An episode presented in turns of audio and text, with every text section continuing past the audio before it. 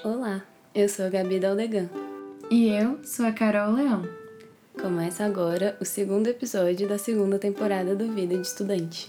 O podcast da UNBTV, que é espaço de troca sobre a vida universitária e tem como tema central, nessa temporada, a diversidade presente dentro da Universidade de Brasília. No episódio de hoje, vamos conversar com estudantes que ingressaram na UNB pelo sistema de cotas, que garante vagas para estudantes de escolas públicas, pretos, pardos, indígenas e pessoas com deficiências nas universidades federais do país, desde 2012. Vale lembrar que, mesmo antes da lei de cotas, a UNB já reservava vagas exclusivas para pessoas negras desde 2004.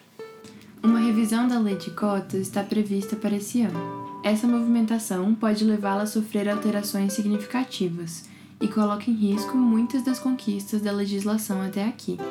Isso só reforça a relevância e importância do episódio de hoje. Dessa vez, quem leva as entrevistas é a Gabi. Já a montagem, ainda bem, ficou com a Carol. E foi um desafio tão grande quanto no episódio passado. Eu tive a força da Gabi que participou dessa montagem também, e foi super difícil cortar falas de pessoas tão maravilhosas. As apresentações ficam com você, Gabi. Então vamos lá. O nosso primeiro entrevistado de hoje é o Fetial Ewe Tapoia Guajajara, que é estudante de Ciências Sociais. Ele é... União por parte de pai e Guajara por parte de mãe. Depois a gente conversa com a Marina Moreira, estudante do nono semestre de Medicina, além de já ser... Bióloga, né? Formada aí pela Universidade de Brasília. E, por fim, a gente conversa com a Natália Honório, estudante do sexto semestre de Psicologia. Faço parte do centro acadêmico do meu curso, do DCE da UNB. Então, bora começar com a nossa primeira entrevista. Seja muito bem-vindo, Fetiá. É um prazer receber você aqui hoje. Como primeira pergunta, eu queria que você contasse um pouco mais sobre o seu povo, né, antes de adentrar a sua experiência dentro da universidade. Como que era o acesso à educação na sua aldeia? Ambas as aldeias que eu vivi e vivo têm a educação bilíngue como base. Dentro da própria comunidade, a gente tem nossas escolas, tem os professores da língua, tanto a língua materna do pai de pai como da de mãe. Essa educação diferenciada, específica, para dentro do, da nossa realidade, né? E a educação ocidental, né? Como é que a gente tenta mesclar isso? Porque a gente não usa só as salas de aula como nosso nosso espaço de educação, por exemplo, sabe? A gente compreende todos os espaços como um espaço de aprendizado, por exemplo. A gente pode sentar ali numa roda, os estudantes, e ter alguém que vai contar a história na língua, vai traduzir, vai fazer um acafur, né, que é um canto do meu povo, por exemplo, de parte de, de pai, né, do meu povo funiô.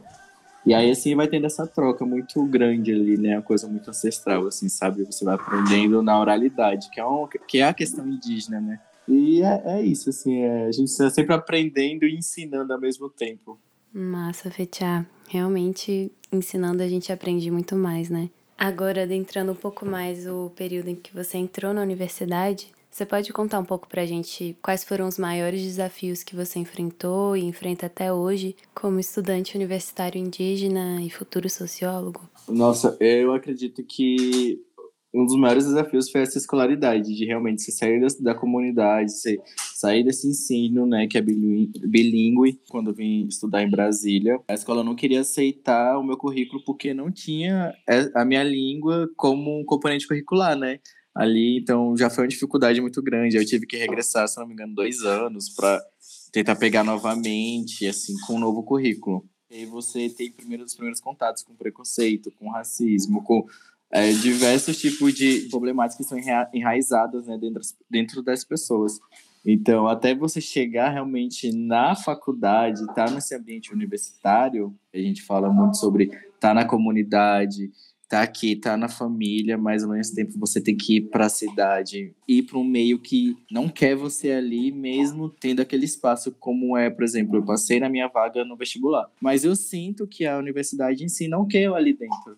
Quando eu cheguei na universidade, eu achei que tinha já entre aspas, vencido esse tipo de preconceito, esses racismos e tudo mais. Só que quando eu cheguei, realmente entrei, aí eu vi que não, que ali dentro se fortificavam muitos estereótipos, os olhares, a, a, a, aquela coisa de você estar tá ali e ficar tipo, nossa, porque aquela pessoa tá pintada, porque tá usando aquela, aqueles adornos, né, que a gente tem. E sempre ser colocado como objeto de estudo. Quando a gente entra na universidade, a gente não entra pela gente, a gente entra por uma comunidade inteira que ele incentivou, que fala, não, você consegue, você vai um dia retornar para cá, você vai ensinar o que você aprendeu, você vai trabalhar no que você aprendeu, entendeu? Eu sempre tento falar principalmente focar na, na, na, saúde mental, nessa coisa da saudade, nessa coisa da doença espiritual, né? Que é o que está longe da nossa raiz.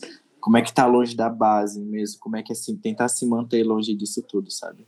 É, eu só posso imaginar essa saudade, tanto das pessoas como da própria cultura, né? Modos de vida.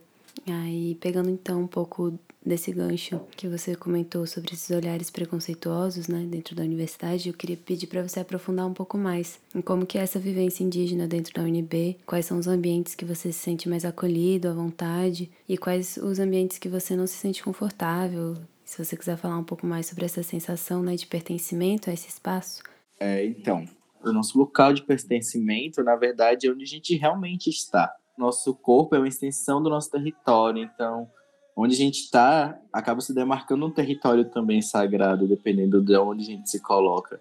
Então, hoje em dia, a gente sabe que a universidade também é território indígena. Então, a gente consegue, conseguiu demarcar esse espaço. Por exemplo, temos ali a Maloca, que é nosso, digamos que nosso CA, né, indígena, que a gente demarcou, fez lutas e lutas, aí 2014, basicamente, eu não gosto muito de sair andando na UNB, apesar de eu andar bastante ali, né, mas o lugar que eu me sinto mais confortável ali, de ver outros parentes, de poder conversar sobre o mesmo assunto, de poder trocar a, mesma sintonia é realmente na Maloca, né? Que é um espaço que foi que surgiu a partir de várias lutas dos estudantes indígenas. Todo mundo sempre romantiza o CA como um espaço de acolhimento, de luta e tudo mais. Eu já não vejo isso. Pode ser que outros sejam, mas o, o meu não é assim. Eu vejo que os povos indígenas a gente não se sente muito acolhido. A gente não se sente como algo realmente que, poxa, tem indígenas aqui vamos trocar saberes ou vamos trazer esse pessoal mais para perto. Não, sempre vejo que tem aquela exclusão, assim, sabe? Quando se fazem alguma pergunta ou tenta fazer esse acolhimento, é sempre numa base muito do, do estereótipo do que é ser indígena. Nossa, você nem parece ser indígena. O seu rosto, seus traços não são de indígena, sabe? Essas coisas poxa, a gente tá no, no, no, num curso de ciências sociais, é uma galera muito assim, da outra visão, vamos pensar diferente, mas acaba que vive todo mundo na mesma caixinha, sabe? Então, esse sentimento de pertencimento é onde eu tô hoje em dia, sabe? Apesar de toda essa problemática aí, a gente tem que criar esses espaços. Muitas vezes se fala sobre reocupar espaços e ocupar espaços, só que a gente também tem que aprender a criar esses espaços, sabe? Criar esses, essas redes de, de acolhimento, de afeto, que é uma coisa que acontece muito na Maloca, por exemplo, ali, entre parentes do meu próprio povo, entre parentes de outros povos indígenas. É isso pertencer onde a gente estiver e criar os espaços que ainda não existem para a gente estar, né? Mas eu fiquei curiosa, Fetiá, com isso que você comentou, né? Estando num curso de ciências sociais, em que você escuta professores falando sobre diferentes povos, diferentes culturas, como é para você ouvir alguém branco falando, por exemplo, da sua cultura? Nossa, essa pergunta foi a primeira pergunta que um professor lá no início do primeiro semestre fez, assim, o que motiva vocês a estarem no, nesse curso? E eu respondi para ele que é, o que me motiva é poder escrever sobre os povos indígenas e não ler um europeu, um cara branco, cis, heteronormativo, falando sobre o que era ser indígena. Muitas vezes nunca nem saiu lá do seu escritório ali e, e só recebeu cartas de outras pessoas, anotações de outras pessoas, e aí ganhou, virou Bambambam, Bam Bam, é um clássico, por exemplo, e tal. Acho que o professor recebeu muito bem, né? Eu acho que não desceu seco, assim.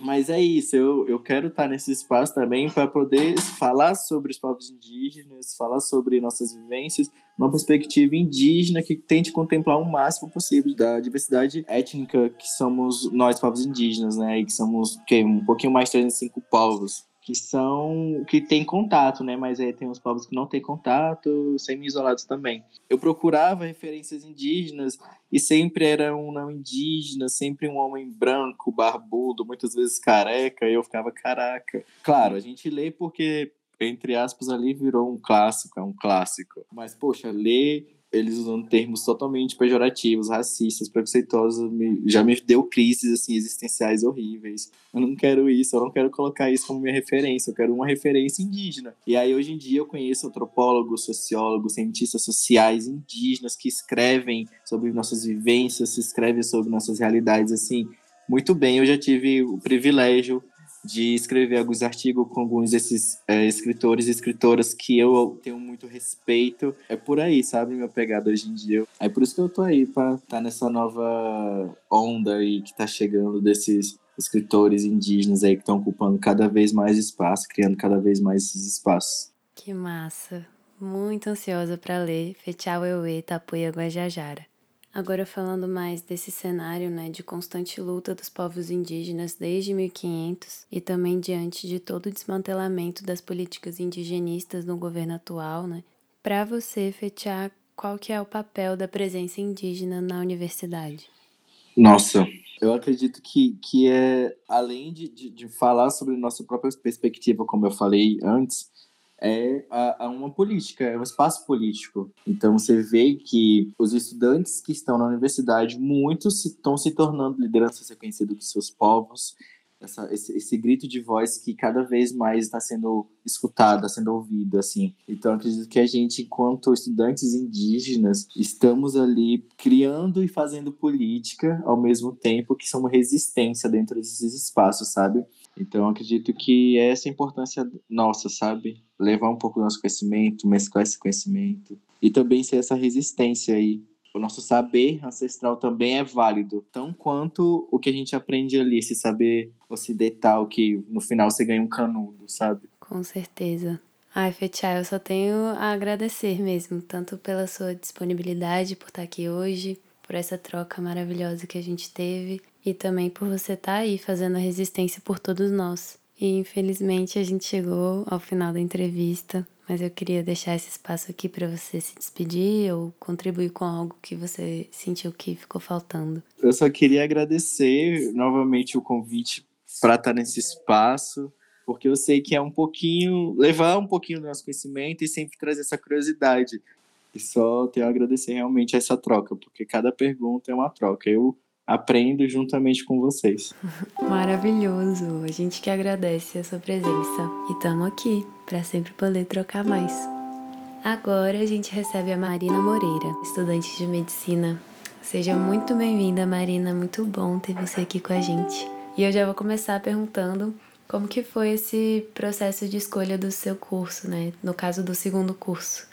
Que caminhos te levaram para a medicina? É, então, eu já estava no final do curso de biologia um pouco já decepcionada assim com o mercado de trabalho para biologia. E no final do meu curso, é, minha avó materna caiu e quebrou a coluna. E passou por várias desassistências até descobrirem o que ela tinha. E nesse processo, assim, eu me dei conta do tanto que o meu conhecimento que eu tinha não era um conhecimento validado, porque eu não era médica. Ninguém na minha família é, né?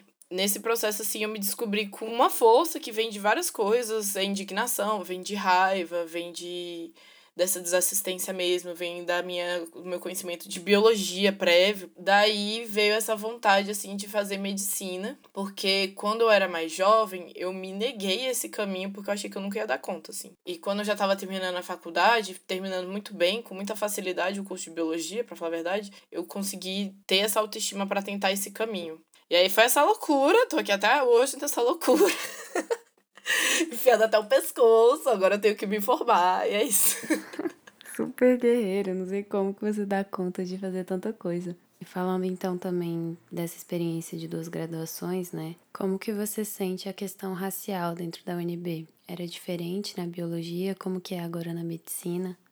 Eu sinto assim de forma diferente pela minha trajetória de vida. Não, não posso afirmar que é diferente para todas as pessoas. Quando eu fiz é, biologia, é primeiro que eu tinha um baixo conhecimento racial, porque quando você é uma negra de pele clara no Brasil, você é muito negada esse local de mulher negra. Você é tudo. Você é mulata exportação, você é morena jambo, você é chocolate, mas negra negra você não é. Quando eu entrei na medicina, no semestre que eu entrei, eu dei de cara com um professor da biologia, que dá aula para medicina também, e ele já tinha reprovado vários alunos negros. E tinha um histórico muito grande de racismo mesmo, assim, de acontecendo nisso. Tanto é que o coletivo Negrex, que é o coletivo de médicos negros, estudantes negros de medicina, que é um coletivo nacional, a sede de Brasília fez um ato simbólico, né? Uma intervenção artística na sala de aula dele, onde ele se recusou desde então a dar aula para medicina. É, esse professor passou por um processo administrativo por racismo aí dentro da UNB, que, se eu não me engano, esse processo está transitado em julgado já e ele foi colocado enquanto culpado. Infelizmente, esses processos administrativos não dão em muita coisa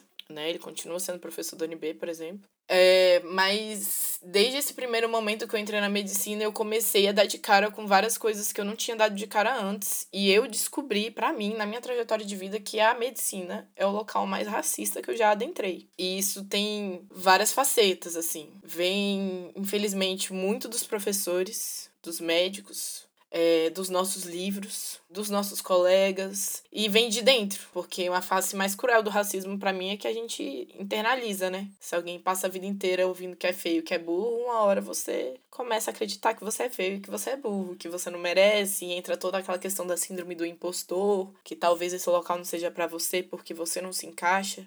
É, felizmente também temos vitórias nessas histórias, assim. A gente conseguiu, por exemplo, denunciar vários alunos que fraudaram cotas, e se eu não me engano, quatro alunos da medicina foram desligados. O sonho um dia é que o que está na legislação seja realmente exercido, né? Que a gente seja ensinado em equidade racial, que a gente comece a superar esses caminhos, assim. Sim, e que a gente não deixe de cobrar, né? Para que a gente tenha essas pequenas e grandes vitórias que você comentou. Então, para você, Marina, diante de toda a sua trajetória tão esforçada por diferentes ambientes, e também como pesquisadora da área de equidade racial, onde você sente que se esconde, onde você acha que se escancara o racismo na universidade?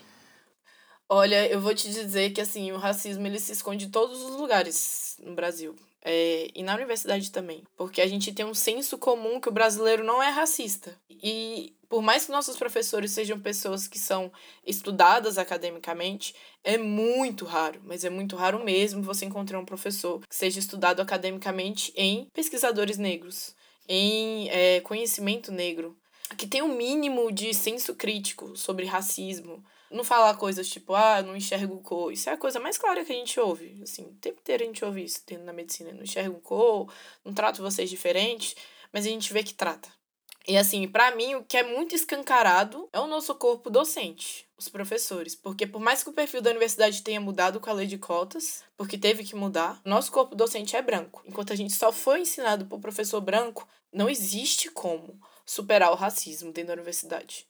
Porque é, é claro, né? É óbvio, os terceirizados, que são quem, mais, quem ganha menos quem trabalha mais e quem está nas piores condições, como as cozinheiras da Rio, as moças da limpeza, todas as pessoas que trabalham na segurança do UNB são, obviamente, negros, né? Na sua grande maioria. E aí a gente olha para o corpo docente, os professores, em sua grande maioria brancos, e vários deles, quando eu fiz minha pesquisa, por exemplo, não quiseram declarar raça. E, e o que, que isso significa? Significa que talvez a pessoa nem conheça a si mesmo, nem se enxergue enquanto um ser racializado. Porque é isso, né? Sempre foi dito que não existe uma diferença, que é tudo povo brasileiro, romantizando a miscigenação e negando a ancestralidade também, né?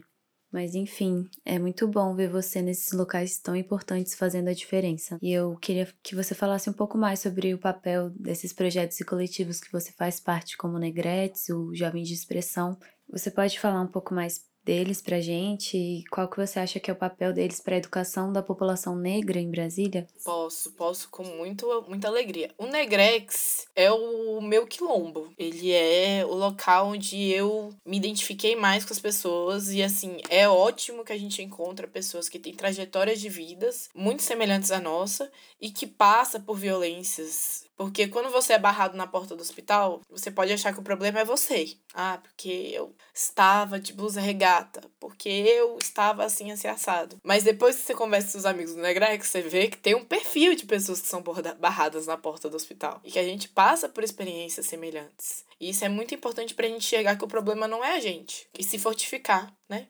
O Jovem de Expressão, ele é um centro aqui em Brasília, lá na Ceilândia, na Praça do Cidadão, um centro cultural e um centro de cidadania mesmo. É, a galera que mora lá tomou de volta prédios abandonados e construiu salas de aula, laboratórios de informática, tudo quanto é tipo de coisa, assim, galeria de arte, onde tem várias oficinas profissionalizantes e oficinas não profissionalizantes mesmo, onde se discute, por exemplo, saúde mental. É um centro onde tem um cursinho pré-vestibular de forma gratuita. E é um cursinho, assim, muito importante. Quando eu dava aula de biologia, eu lembro que eu entrava na sala de aula tinha 40 alunos, assim, 36 eram mulheres negras, sabe? Era uma coisa muito. que modifica muito a trajetória das pessoas. Porque a gente sabe que não é à toa que um curso superior tem a valorização que ele tem, né? Ele te traz a perspectiva de ter uma vida melhor, de oferecer uma vida melhor para você e para sua família. É, em vários sentidos. Até porque a, a educação ela é libertadora.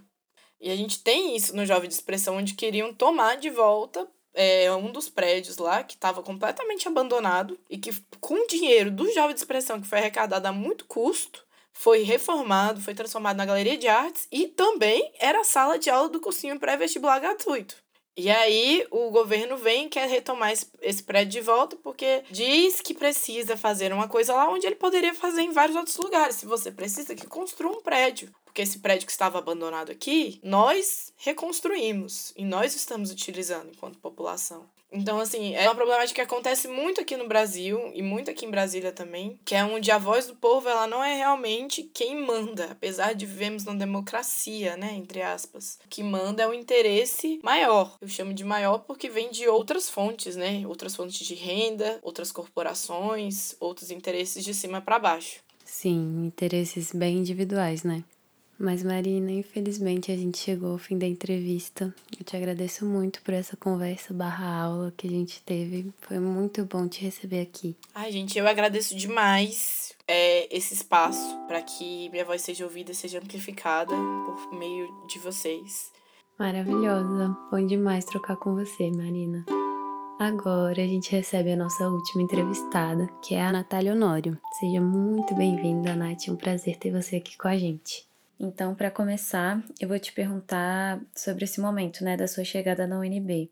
Como que foi e quais foram as principais diferenças que você sentiu em comparação às outras escolas que você frequentou?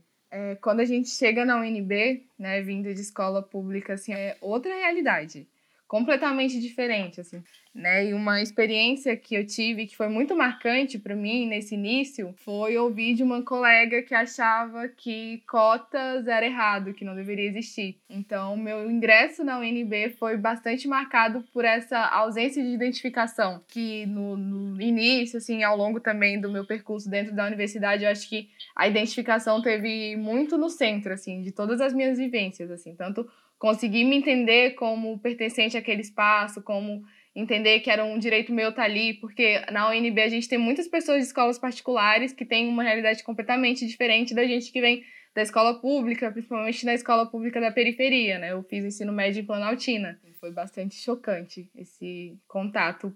E a gente sabe que você está bem envolvida com o movimento estudantil e eu queria te perguntar qual foi o impacto que a sua participação nesse movimento teve para a sua experiência como estudante da UNB.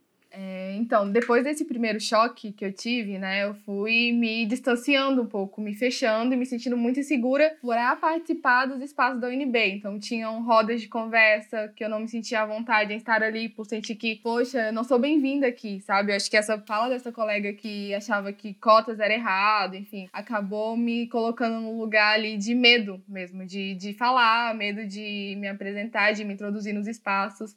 E só depois que eu comecei a ter contato com o movimento estudantil, entender o que as cotas representam, né? Porque eu acho que é importante para a gente debater sobre cotas, compreender que ela é uma garantia de direitos, né? Não é uma oportunidade. Que a UNB é pioneira, inclusive, né? Foi a primeira universidade federal a implementar o sistema de cotas. Então, o movimento estudantil, ele me fez entender que, peraí, eu, eu mereço estar aqui, eu tenho direito de estar aqui, eu lutei muito para estar aqui, né? E que a permanência desse sistema também é, demanda muita luta, né? A gente tem aí um ministro da educação que diz que a universidade não é para todos. É, é um direito, tá ali, é um espaço que deveria, inclusive, ser mais fácil de ser acessado, não deveria ser uma luta. Tá ali e permanecer, eu acho que a minha estadia na UNB passou a fazer mais sentido. Nossa, total. E assim, você já falou um pouco, né, sobre alguns choques que você teve nessa nova vivência, né, dentro da UNB, mas eu queria te pedir para adentrar um pouco mais, assim, quais são os maiores desafios de ser um estudante cotista na universidade e, na sua opinião, qual que você acha que é a melhor maneira de lidar com esses desafios? Eu diria que existem três principais desafios, assim, quando a gente fala de cotas dentro da universidade. A primeira é isso que eu já comentei sobre a identificação. E o segundo desafio é a permanência dentro da UNB, que eu acho que é uma questão extremamente importante, porque não adianta a gente garantir o ingresso e não garantir a permanência, não garantir que essas pessoas se formem e ocupem o mercado de trabalho. E o terceiro é conseguir expandir esse debate, então conseguir debater com as pessoas. E aí eu acho que esse debate ele vai para além dos estudantes em si, eu acho que para toda a sociedade. Na psicologia a gente costuma ter no começo do semestre uma roda de conversa de com estudantes cotistas. Eu acho que esses espaços em que a gente consegue ter essa troca, compartilhar, entender que esse sentimento de não pertencimento não é individual, é um sentimento coletivo, eu acho que é importante para essa virada de chave, assim, desse lugar de não pertencimento para essa postura de não, pera, eu, tô ocupando esse espaço e preciso que cada vez mais pessoas ocupem também. Então vamos conversar sobre isso, vamos explicar o que, que são, vamos explicar por que é importante a permanência das cotas e a política de assistência estudantil, que é uma forma de permanência, né? A gente está falando ali de um estudante que precisaria trabalhar enquanto estuda para conseguir permanecer na universidade, mas que isso não é possível por conta da demanda é, acadêmica que a UNB exerce. Então, essa bolsa é uma forma de garantir que esse estudante vai ter o que comer enquanto estuda. São um pouco desses caminhos assim que a gente consegue enfrentar esses desafios, esses espaços de troca, esses espaços de é, informação mesmo, que consiga passar para as pessoas o que, que é essa política e como ela é, muda a vida das pessoas, né? Sim, muda a vida das pessoas, muda a sociedade mesmo, toda a lógica de modo de vida mesmo, né, da nossa cidade.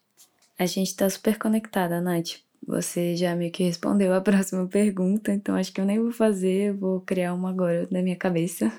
para aproveitar que você está aqui e conversar um pouquinho mais, né? Então, é, eu queria saber como que você enxerga a participação dessas pessoas que entraram por cotas agora na pandemia? Onde que está a dificuldade proveniente de uma questão social, financeira, dentro desse contexto de ensino remoto? Nossa, assim, eu acho que esse debate é fundamental, assim, porque a gente teve nesse período uma evasão muito grande. E aí, quando a gente olha para quem são as pessoas que estão evadindo da universidade, a gente tem um perfil muito claro, né? Que são as pessoas de baixa renda, são as pessoas negras, indígenas.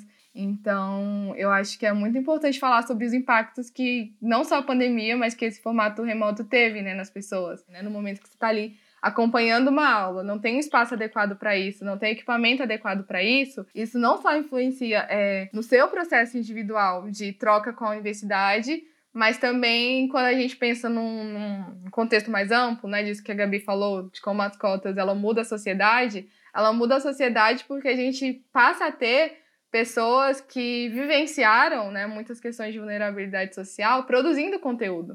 Então, por exemplo, na psicologia, a gente tem muitas pesquisas falando sobre o impacto da fome na aprendizagem, o impacto da, do racismo no desenvolvimento humano. Mas quantas pessoas que estão no desenvolvimento dessa pesquisa realmente passaram por essas situações?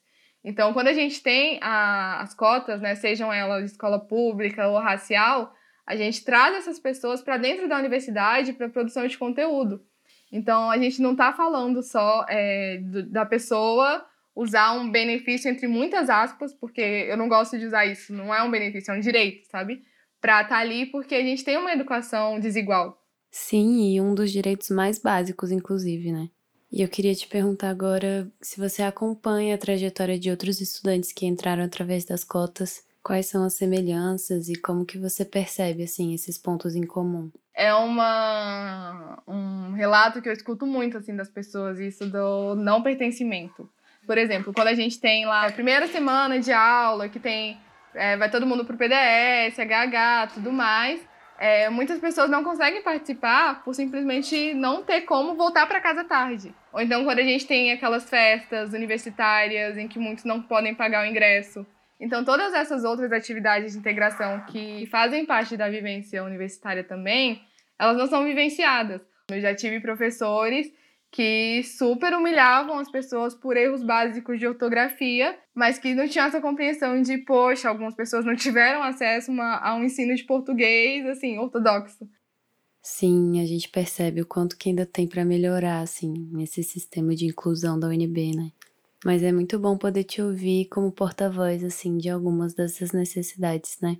Queria poder te ouvir muito mais, Nath, mas infelizmente a nossa conversa acabou. Te agradeço muito por essa troca riquíssima e queria deixar um espaço aí para você se despedir, se você quiser. Gostaria de encerrar falando uma coisa, assim, que durante a pandemia, os ricaços, os bilionários ficaram cada vez mais ricos. E aquela parcela da população que é a maioria, né, que são os trabalhadores, ficaram cada vez mais pobres. A gente sabe que a universidade ela é um instrumento de transformação social muito forte e que a gente precisa garantir que esse espaço seja ocupado pelo povo de fato e não só por esse 1% da população que detém o dinheiro, que detém o acesso aos melhores serviços, sabe? Então acho que a gente se envolver nos movimentos sociais, nos movimentos da universidade, nos projetos de extensão e grupos de pesquisa que têm como objetivo a expansão do acesso da universidade, acho que é fundamental. A gente compreender que a universidade ela não é para poucos, ela deveria ser para todos. Perfeito, Nath. Obrigada pela sua fala. Olha, eu sinto que a lei de cotas foi uma revolução. Então, eu acho que é fundamental que a gente consiga levar esse debate sobre a importância das cotas para a comunidade acadêmica de forma geral. Para a gente mesmo compreender realmente a lei de cotas, porque tem vários parentes que não sabem para que serve, como serve, de onde surgiu, qual foi a, a história dessa luta e tudo mais, por exemplo, sabe? Essa lei de cotas, quando ela entra, ela muda o perfil da universidade. Porque antes nós tínhamos menos de 10%, acho que era 8%, 4% das estudantes que se, de se declaravam como negros. Hoje a gente tem o dado de que a maioria dos estudantes da universidade pública são negros. Mas quando a gente olha para as nossas salas de aula, quando a gente olha para as turmas de formandos, quando a gente olha para os grupos de pesquisa, isso não é uma realidade. Na questão indígena, por exemplo, a gente tem tenta barrar né, esses faladores de cotas, só que uma hora ou outra entra. Por exemplo, na UNB a gente não tem banco de heteroidentificação. E o índice de fraude de cotas, ele é altíssimo. O que a gente tem é que a universidade não se adaptou para a gente. O que eu quero dizer com isso? A universidade não ensinou, por exemplo, o professor a lidar com o estudante cotista. Então é muito comum você entrar na sala de aula e ser menosprezado por seu professor durante a sala de aula. É fundamental que a gente consiga levar esse debate sobre a importância das cotas para a comunidade acadêmica de forma geral. O que eu acredito deva ser melhorado na implementação não é nem tanto na lei, assim, eu acho que é mais na execução dessa. Eu acredito que é muito importante realmente revisar, tendo a participação de pessoas indígenas e pessoas pretas nesse meio. Porque como é que vão, vai rever uma lei que é pra gente, né? Sem ter a nossa presença, sabe? Porque nós fomos proibidos de estudar. E nós somos ainda proibidos de estudar. Então a gente teve ali uma abolição que só jogou os negros à margem, criminalizando inclusive tudo que se relacionasse à cultura negra. A escravidão não foi abolida, a senzala só mudou de lugar. E a lei de cotas ela é só o primeiro passo.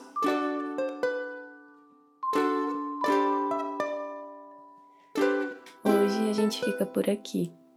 A montagem do episódio ficou com a Carol Leon, que compôs essa vinheta aí que vocês estão escutando. A Gabi Deldegan deu uma força na montagem e ficou responsável pelas entrevistas. O Matheus Sete fez a identidade visual, a Cleisiane Quintino foi a nossa orientadora e o Gui Felipe ficou com a mixagem e finalização do episódio. E o roteiro nós fizemos juntas. Agradecemos pela sua companhia. Até a próxima!